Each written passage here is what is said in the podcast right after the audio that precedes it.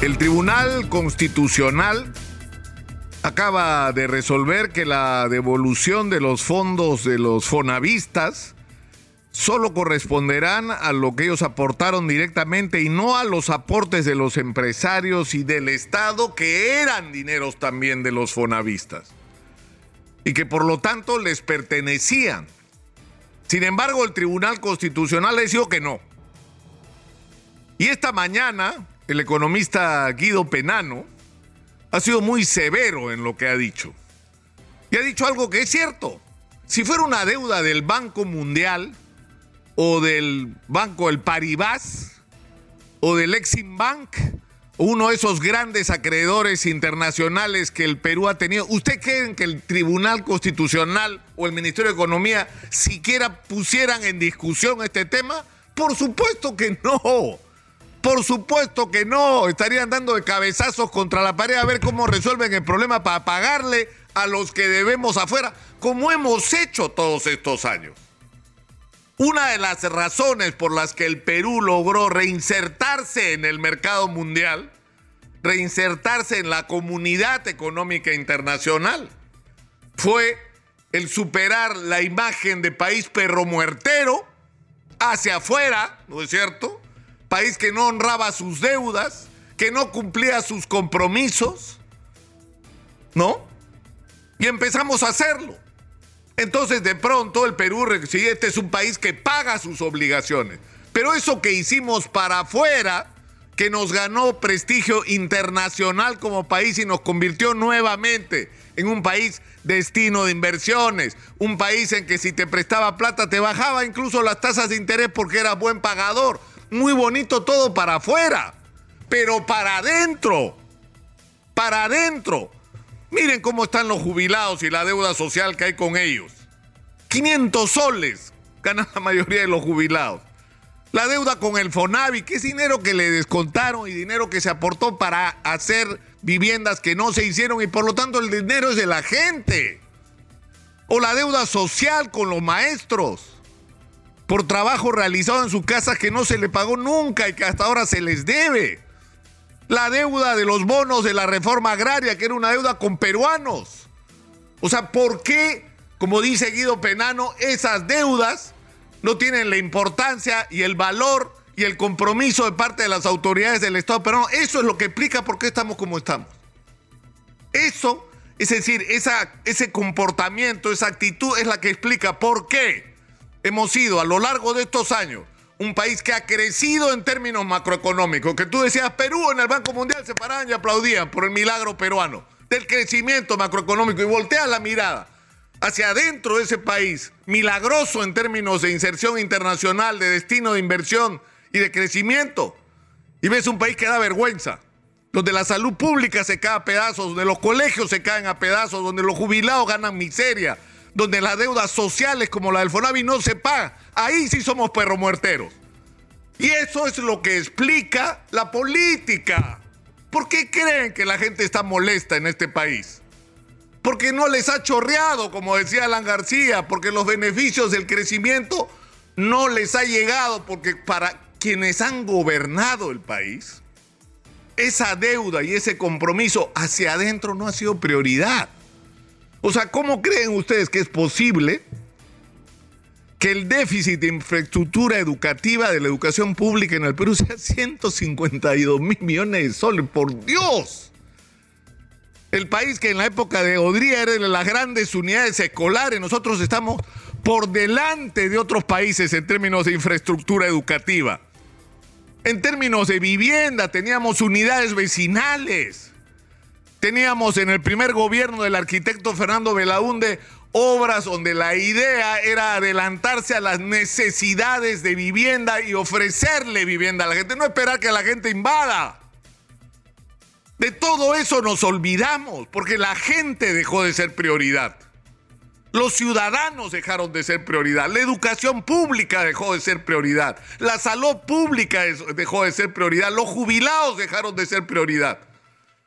Por eso estamos como estamos. Y eso se paga en términos políticos. Hay gente hasta el día de hoy que no entiende cómo es posible que alguien como el profesor Castillo haya ganado las elecciones. Pero ¿cómo no lo va a ganar en un país así?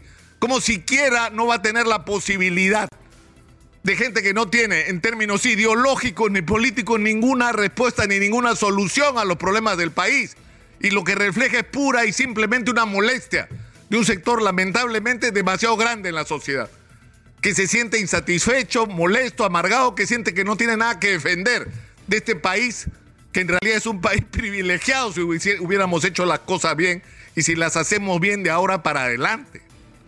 Entonces Guido Penano, que me parece que esta mañana en los breves minutos en los que habla de economía acá en Exitosa con Manuel Rosa todos los días, en realidad ha hablado con sabiduría, porque una de las cosas que ha reclamado y que yo tomo de sus palabras es esto de la imaginación. Nosotros no hemos puesto, y, acá hay que reivindicar la necesidad de que el aparato del Estado se convierta en un aparato eficiente y honesto en el manejo de los recursos públicos, pero también imaginativo.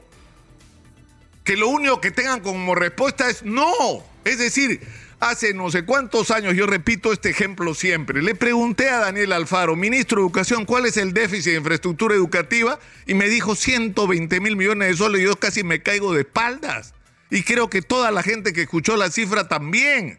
Entonces la lógica de esa información o la conclusión lógica de esa información debería ser hay que ponernos en acción para resolver ese déficit de infraestructura educativa, porque eso ¿qué significa?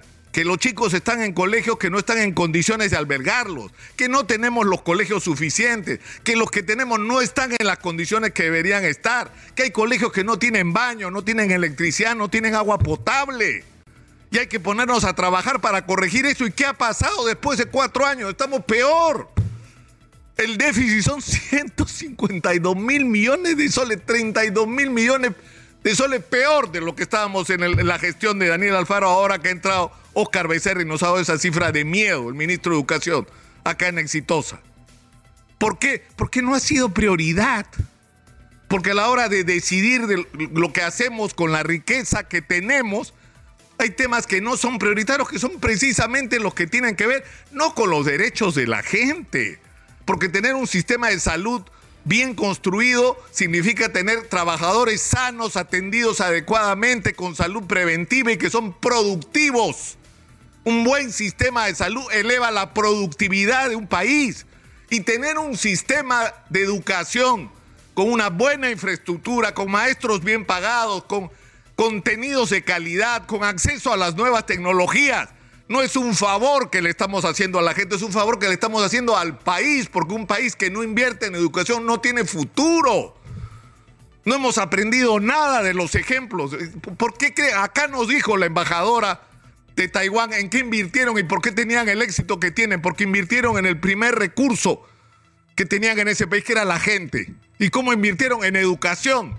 No tienen cobre, no tienen anchoveta, no tienen destinos turísticos extraordinarios como nosotros, pero tienen gente educada porque invirtieron en la educación y eso los ha transformado en la máquina que son en términos económicos. Entonces aprendamos la lección aprendamos la lección y pónganse imaginativos. Yo les digo, yo no soy un especialista, no soy un técnico, yo trato de escuchar a mucha gente. Y una de las cosas que he escuchado a los que saben de minería en este país es que fácilmente en el Perú hay un millón doscientos mil millones de dólares en mineral enterrado. Y seguramente la cifra es mayor. ¿Por qué? Porque vamos descubriendo nuevos yacimientos en primer lugar y porque lo que hay enterrado cada día vale más en el mercado mundial. El cobre, la plata, el oro, ahora el litio, valen muchísimo en el mundo. ¿Por qué no usamos esos recursos, los fideicomisamos? Buscamos alguna manera de generar contra esa riqueza liquidez para resolver en plazos cortos las deudas que tenemos hacia el interior del país y las urgencias de inversión en aquello que nos va a transformar en un país del primer mundo. Yo creo que esto que ha pasado en el Tribunal eh, Constitucional es una vez lamentable.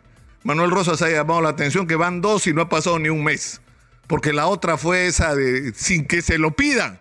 Además, rebajarle los ingresos a la SUNAT en más de 12 mil millones de soles. Eso es simplemente increíble en un país que está como el nuestro en una circunstancia como esta. Pero en fin. Yo creo que esto es un tema del que tenemos que hablar. Ya no los políticos, ¿ah? porque no hay que esperar nada de ellos. De esto tenemos que hablar los miembros de la sociedad civil, los verdaderos, ¿ah? no la ONG, gracias, la gente de carne y hueso, y empezar a cambiar las cosas. Soy Nicolás Lucar, esto es Hablemos Claro, estamos en Exitosa, la voz que integra al Perú.